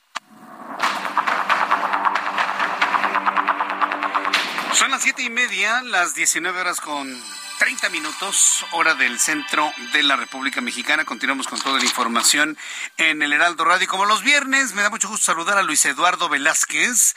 Él es el director del diario semanero Capital Ciudad de México. La revocación del mandato en esta capital se busca reactivar, revocar el, el mandato revocación del mandato, pues fíjese que es un asunto que está en la mesa de análisis. Luis Eduardo Velázquez, justo en saludarte. ¿Cómo estás? Muy buenas noches. Estimado Jesús Martín, buenas noches y un saludo a tu auditorio. En la Ciudad de México, la revocación del mandato parece que llegó para quedarse. Este ejercicio de democracia participativa que está inscrito en la Constitución de la capital del país es utilizado por primera vez en la ciudad. El instrumento fue utilizado el año pasado para el ejercicio de la revocación del mandato del presidente Andrés Manuel López Obrador. En la ciudad tuvo una participación de más de un millón quinientas mil personas y aunque no alcanzó a ser vinculante, sentó un precedente. Por eso ahora hay ciudadanos en Xochimilco que buscan lograr las firmas necesarias para promover la revocación del mandato del alcalde de Morena, José Carlos Acosta. El 7 de febrero pasado inició la recolección ciudadana de firmas por parte de la Coordinación de Pueblos, Barrios Originarios y Colonias de Xochimilco. La Ley de Participación Ciudadana de la Ciudad de México establece que los solicitantes deben obtener el número de firmas que representen el 10% del listado nominal de la alcaldía Xochimilco, es decir, para que prospere la solicitud se deben reunir 35.334 firmas. Una vez que ya se tengan estas firmas, las tendrá que validar el Instituto Electoral Capitalino y organizar la elección en el pueblo de Xochimilco para que decida si se va se queda el alcalde. Pero aquí cabe la pregunta, Jesús Martín, ¿cuáles son los riesgos de este proceso? En primer lugar, no hay recursos suficientes en el instituto para garantizar un ejercicio de esta naturaleza. En segundo, podría comprometer la gobernabilidad en Xochimilco, dado que solo resta ya la mitad del segundo mandato del alcalde. De tal suerte que, de lograrse y ser vinculatoria, se entraría en un proceso complejo para elegir un nuevo alcalde, lo cual prácticamente se empalmaría con los tiempos electorales de 2024 y las tareas urgentes de gobierno en la demarcación, lejos de resolverse, podrían agudizarse. Es de celebrarse que la ciudadanía se organice para este tipo de ejercicios, pero se deben de considerar muy bien los tiempos políticos para lograr su mayor eficacia. De lo contrario, Jesús Martín, es mayor el riesgo y los costos que el beneficio para los capitalinos. Eso sí, más allá del resultado, Morena y el alcalde deben encender las alarmas y atender el llamado de la ciudadanía que está expresando una grave inconformidad. Buenas noches, estimado Jesús Martín, un abrazo y excelente fin de semana. Igualmente para ti, Luis Eduardo, muchas gracias por esta información y que tengas muy buenas noches. Son las 7.33, las 7.33. En otras noticias, quiero informarle que en los Estados Unidos el fiscal general Jason Millares encabeza una coalición de 21 estados que le están pidiendo al presidente de los Estados Unidos, Joe Biden, y al secretario de Estado, Anthony Blinken, que, que bueno, que califique, que determine que los carteles de la droga son organizaciones terroristas.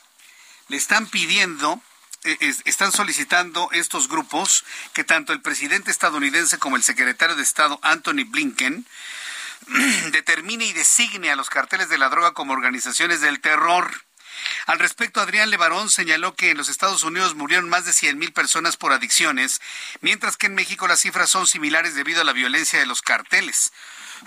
por lo que dijo que apoya que se cataloga a los carteles de las drogas como terroristas, pues en un mensaje en Twitter aseguró que si compartimos problemas también se deben compartir las responsabilidades.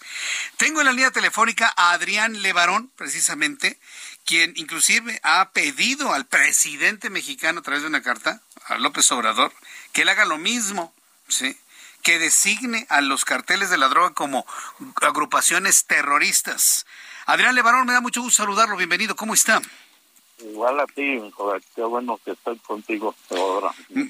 Muchas, muchas gracias. ¿Tendrá eco esta petición de que los carteles de la droga sean considerados grupos terroristas? Yo creo que en los Estados Unidos podría haber alguna respuesta, pero López Obrador los va a considerar terroristas desde su punto de vista, Adrián. Es que tenemos que meternos un poquito más al, al tema y al problema. O sea, hay que analizar algo muy importante. En Estados Unidos hay 50 fiscales del Estado o attorney general del Estado. O sea, entonces cada Estado tiene su fiscal general en Estados Unidos. 21 de ellos solicitando eso porque traen broncas dentro del Estado. Entonces, por, por estas situaciones de la droga y de los cárteles que les llegan y les llegan todos los días broncas a cada fiscal en cada estado. Te lo digo porque porque México sufre el mismo problema. Hay 32 estados y, y hay 32 fiscales y cada fiscal, y yo me he sentado con algunos de estos fiscales, el de Chihuahua, el de Sonora, el de la Ciudad de del Estado de México, y en las fiscalías, y yo lo, lo vivo mucho, porque lo, sufro mucho porque el, los fiscales dicen que no pueden, que absolutamente ellos no pueden este acusar a los asesinos de, de mi hija o de estas masacres de terroristas. Es un no, no. Entonces, entonces yo lo que le quiero pedir a los fiscales de, de, cada estado de México, que se pongan las pilas y que ellos, que cada fiscal hagan lo mismo que hicieron estos, estos fiscales en Estados Unidos con su con su jefe del Ejecutivo, que le pidan a López Obrador que ellos tienen las manos amarradas. Te lo digo porque en el caso de la masacre de mi hija, a este, hay, hay 31 detenidos, 7 por homicidio y 24 han sido acusados por delincuencia organizada. Y muchos de ellos ya están llegando a audiencias intermedias y, y muchos de ellos ya están pidiendo lo que se llama procedimiento abreviado, ¿no? El plea bargaining. Y, de repente van a salir, hombre, los mismos, los que hicieron un terror, los que, porque yo te quiero decir que mi conclusión ahorita de lo que pasó en esa masacre era sembrar el terror. Y lo consiguieron, porque la inmensa mayoría de la gente de ahí de Bavista, Sonora, del pueblo específico de La Mora, donde vivía mi hija, el 80% ya se fue. Nomás se quedaron asustados unos cuantos a cuidar casas y, y, y siembra. Pero entonces, en la acción es una, una acción que en todos puntos, el, la dentro del FENDO, que es la Fiscalía Especializada en Materia de Delincuencia Organizada, dice, hay una unidad, Bulleta se llama, y esa es una unidad especializada en, en el terrorismo y acopio de armas, así se llama la unidad dentro de la fiscalía que está atendiendo el caso de la masacre de Sonora. Yo los veo todos los días, o sea, yo hablo con ellos muy seguido, tienen las manos amarradas. Entonces yo quiero mucho que entiendan esto. Yo no sé cuáles sean las implicaciones de que de que le dé presupuesto, le dé gente, le dé, porque las instituciones que, que apoyen a las fiscalías a darle para adelante a, todos los crímenes que cometieron estas gentes. Y uno de los crímenes que cometieron se llama terrorismo. Y es por eso que yo yo yo apruebo lo que están haciendo los fiscales de, Estados Unidos en la petición. Y no le echan la culpa a que son 21 fiscales que republicanos pues ahora resulta que los fiscales o son republicanos o son demócratas, pues qué, ridículo, porque no son fiscales. Es como decir que México está lleno de fiscales morena o PRI o PAN, no hombre, yo estoy muy ofendido con, con esas cosas. Dime. Yo también estoy sorprendido con, con, ese, con esa respuesta, pero aún así, en lo personal pienso que podría haber una respuesta más positiva en Estados Unidos. Aquí en México, pues no, no, no, se ve por dónde. ¿Qué, qué, movió enviar esta carta a López Obrador para que reconozca a los carteles como grupos terroristas, estimado Adrián? Pues lo que tenemos que hacer es que las fiscalías, que las fiscalías, seguro yo no puedo, yo he trabajado con ellos, la fiscalía les estoy, yo ya le exigí que los de que los acusara por terrorismo a los asesinos de mi hija y no le entran.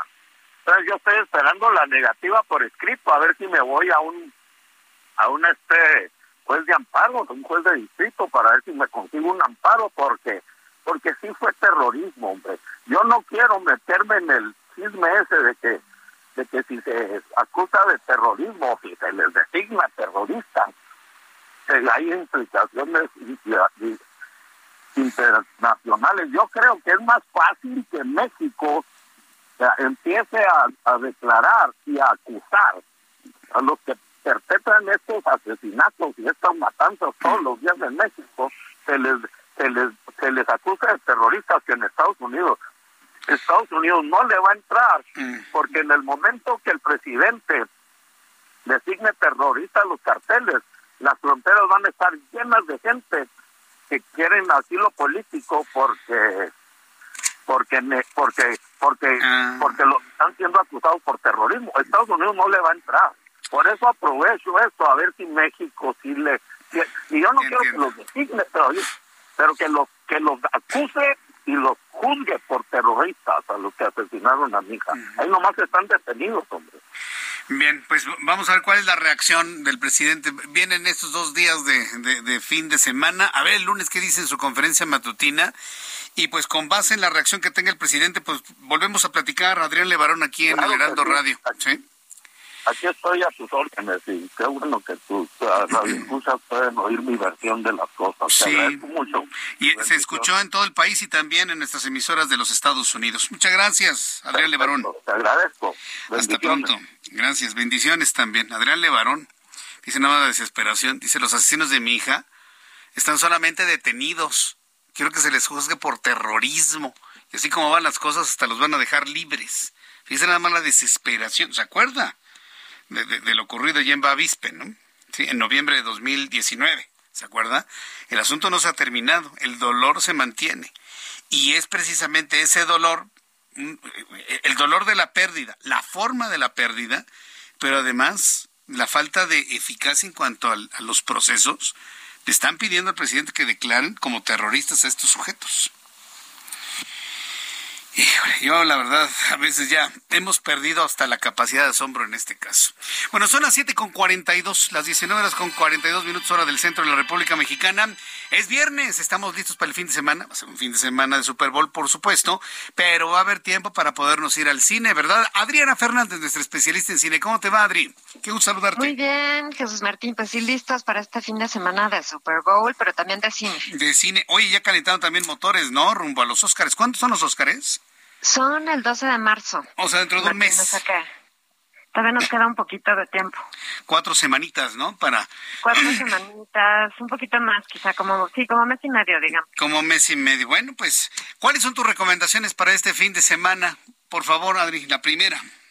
Claro que sí, Jesús Martín. Pues mira, la primera es una película que de hecho está nominada a tres Oscars, entre ellos el Oscar a Mejor Actor, y es eh, La ballena de Darren Aronofsky y que sale Brendan Fraser, este famoso actor de los años 90, tú te acordarás de George de la Selva, ¿no? De La momia, ¿te acuerdas de este actor muy famoso en los 90? Bueno, pues justamente ahora interpreta a un profesor que da clases por Zoom pero pues el tema es que nunca prende su cámara. Y entonces lo que pasa es que este profesor es obeso mórbido, pesa como unos 300 kilos, entonces pues es una identidad que mantiene en secreto a sus alumnos. Y lo que nos cuenta la película pues es precisamente pues cómo es que este profesor llegó a estar de ese tamaño, ¿no? Cómo es que, eh, pues digamos, cómo el, el desarrollo del personaje y también nos cuenta toda la gente que está a su alrededor, o sea, todos aquellos que forman parte de su, pues tiene una hija que está distanciado, tiene una como amiga enfermera que le ayuda, porque pues, obviamente pesando 300 kilos apenas si se puede mover, este llega por ahí un misionero, pero lo que me parece muy interesante es justamente la actuación de Brendan Fraser, que pues, Martín creo que es una actuación pues muy estremecedora, como muy eh, ¿cómo te diría? Como que sentimos que conectamos con este personaje. Y a mí me gustó eso, me gustó no tanto el guion quizá, pero sí me gustó como que, pues cómo este personaje llega a comunicarnos pues la situación tan desesperada que vive, ¿no? Al estar encerrado, todo en cuatro paredes, pues, no se puede mover. Entonces todo pasa un poco como si fuera una obra de teatro, pero la verdad es que lo resuelve muy bien este Darren Aronofsky y a mí me gustó esta película y yo creo, Jesús Martín, la verdad, yo creo que sí se lleva Brendan Fraser el Oscar a Mejor Actor por esta actuación. Así que sería como el regreso de Brendan Fraser después de estar ausente durante pues prácticamente 20 años, ¿no? Del cine. Y pues yo le voy a dar tres estrellas a esta película que se llama La ballena. La ballena. Me, llama la atención, sobre todo en este tiempo en donde el problema de la obesidad, el, el sobrepeso, la obesidad grado 1, grado 2 y mórbido, empieza a ser un problema de salud pública en el mundo. Yo creo que aquí, en esto, habría muchas personas que se puedan sentir identificadas con el personaje, quiero pensar, y ahí el atractivo, ¿no? El enganche de una cinta de una cinta como esta. Bueno, pues tres estrellas me parece que es una muy buena garantía. ¿Está en salas nada más o ya está en plataformas? No, está en salas nada más. Jesús Martín se puede ver en el, en el cine, en pues, cualquiera de las cadenas de cine. Todavía no llega a plataformas, pero creo que vale la pena darle una oportunidad. Les advierto que es una película dura, es una película triste en muchos sentidos. Sí, dice drama psicológico en la descripción que estoy leyendo. Drama psicológico. es, es, dramático. Y Brenda, bueno, lo que hace sobre todo Darren Aronofsky, el director, es el famoso director de, por ejemplo, El Cisne Negro. Jesús Martín, te acordarás de esta actuación de Natalie Portman, que es una ah, bailarina, ¿no? Que como que tiene un, un episodio de esquizofrenia y de alguna manera se convierte en su peor enemiga, ¿no? Por con el, la, la idea de, de sobresalir, de ser perfecta. Pues es un poco ese tema de las expectativas y también de la autodestrucción, ¿no? Es un poco una espiral de autodestrucción. Entonces digo, es una película difícil, es una película dura, pero sí tiene una gran actuación de Brendan Fraser y de su elenco en general. O sea, son cinco actores en toda la película y todos actúan increíblemente bien. Eh, eh, ¿Clasificación? ¿Qué anda? ¿En un PG-15 o qué mm, andará? Creo que es una B15, es una B15. Una B15, perdón. Una B15, ok. Sí, precisamente para, para tomar en cuenta esto. Segunda recomendación para el fin de semana, Adri, por favor. La segunda recomendación, Jesús Martínez, otra película también, pues que también es un drama psicológico en muchos sentidos, se llama El Hijo. Es una película de Florian Seller, quien es este director que dirigiera a Anthony Hopkins en la película del Padre. No sé si llegas a ver esta gran película, Jesús Martín. Ah, El Padre, sí. El Padre, que, que sufre un episodio pues de, de, de Alzheimer, ¿no? De demencia senil, y por el, el cual justamente Anthony Hopkins logra este, su segundo Oscar, ¿no? En, en, hace un par de años. Y justamente aquí el hijo se centra en una familia donde es un papá, es un abogado muy exitoso, neoyorquino, que, eh, digamos, se divorció, se volvió a casar, tiene una nueva familia, tiene un bebé, pero tiene un hijo adolescente. Y este hijo adolescente está pasando por un muy mal rato, un, un episodio de depresión, pues bastante grave, y los papás pues se ven como que no saben qué hacer, ¿no? No saben qué hacer con su hijo, no saben cómo ayudarlo. Y justamente esa es como toda la disyuntiva durante la película. Fíjate que a mí me gustó, Jesús Martín, me parece que Hugh Jackman, que es el que interpreta al, al papá de este hijo, lo hace muy bien. Yo creo que es un actor siempre que es garantía. Sale por ahí Laura, Laura Dern, que es su ex esposa. Sale Vanessa Kirby, que es su nueva esposa. Y sale Anthony Hopkins como el abuelo del, del niño.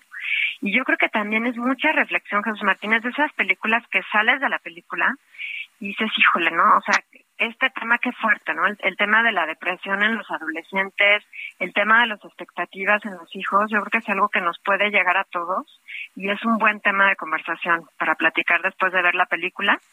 Fuerte también, sin duda, y le doy tres estrellas al hijo. Ah, se llama El Hijo.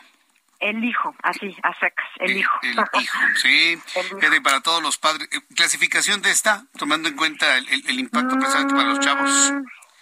Pues creo que esta es B, Jesús Martín, Ajá. pero sí sí tiene un tema. Pues mira, yo creo que es, es buena para que la vean adolescentes y sus papás, uh -huh. porque creo que sí toma, toca varias fibras sensibles que de las cuales yo creo que lo mejor que puede pasar cuando después de ver una película es que platiquen sobre la película, ¿no? Que digas, oye, ¿qué te pareció? ¿Cómo la sentiste? No, pues yo sentí esto, tú qué sentiste y así, ¿no? Entonces es ese tipo de película.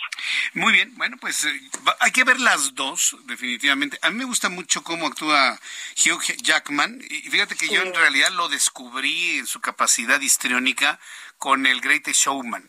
Evidentemente ah, tiene una sí. carrera pues muy muy muy, sí, muy nutrida, ¿no? Muy potente, pero para mí apareció en mi escenario con esa película.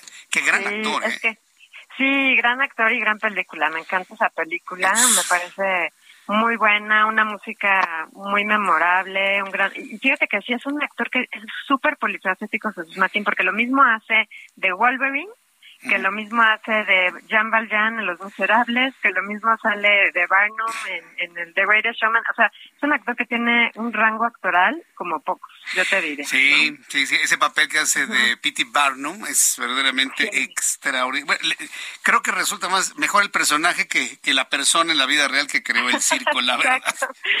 lo compone mucho Exacto. después de lo que he leído, de lo que finalmente sí, era. Tienes toda la razón, tienes toda la razón, pero finalmente es una es un gran actor, es una gran historia, uh -huh. pues el, el, la capacidad que tiene además para cantar y actuar, ¿no? Como ah, que es este, este tipo, que no todos cantan, ¿no? Porque pues puede ser muy buen actor y no necesariamente poder sí. cantar. Ah, pero canta y él sí es además un gran cantante, sí. Entonces sí, es, es, muy completo, digamos, es un artista muy completo. Muy completo. Bueno, Adri, pues entonces danos por favor tu cuenta de Twitter para que el público te haga comentarios de estas películas, te pida recomendaciones, que estés en contacto con el auditorio que te escuche en el Heraldo.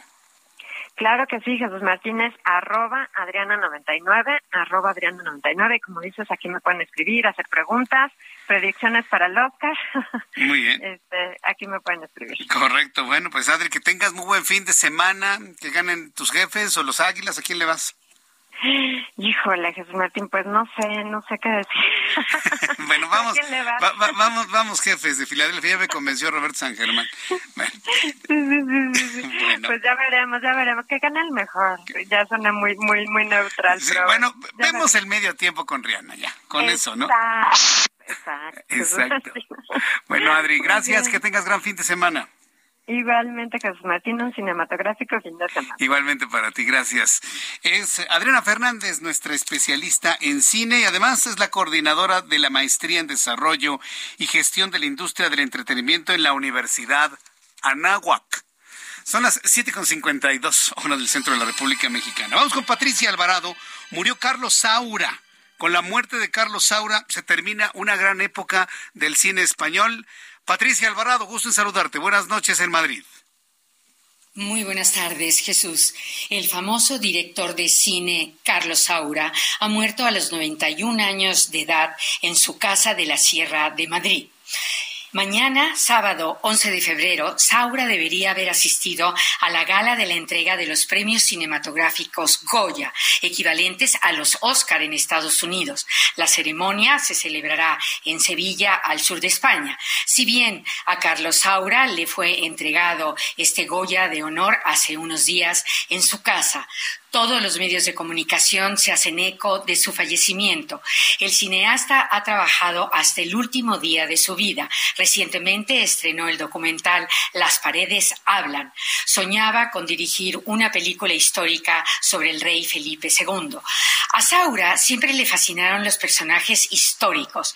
Entre su dilatada cinematografía están cintas inolvidables como Bodas de Sangre, Cría Cuervos, La Prima Angélica, Ana y los Lobos, El Jardín de las Delicias, Los Golfos, Deprisa, Deprisa, La Casa, Peppermint Frappé.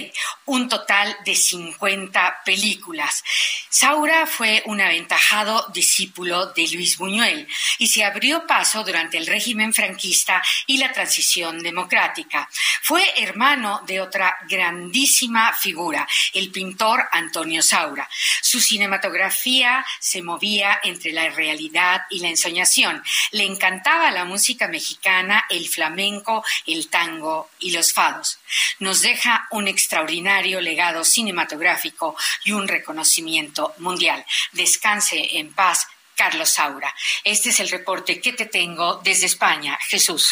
Muchas gracias, Patricia Alvarado, desde Madrid, España, con esta información de la terminación de toda una época del cine español. Con esto nos despedimos. Muchas gracias por su compañía el día de hoy aquí en el Heraldo Radio, tanto en México como en los Estados Unidos. Los invito a que mañana nos reencontremos en nuestro programa de digitales, mañana sábado, 9 de la mañana, a través de nuestro canal de YouTube, Jesús Martín MX. Vamos a platicar de las noticias más importantes de la semana, hacemos unas reflexiones, leo sus comentarios, la verdad se pone bastante bueno para quienes me han pedido pues, hacer un programa de noticias los sábados como lo hacíamos durante mucho tiempo. Si no lo sabía, bueno, sépalo. 9 de la mañana a través de YouTube, Jesús Martín MX. Y lo espero el próximo lunes, 2 de la tarde, Heraldo Televisión, canal 8.1, Heraldo Radio en México en los Estados Unidos en punto de las 6 de la tarde. Yo soy Jesús Martín Mendoza por su atención. Gracias y que tenga usted muy buenas noches. Esto fue Heraldo Noticias de la tarde con Jesús Martín Mendoza.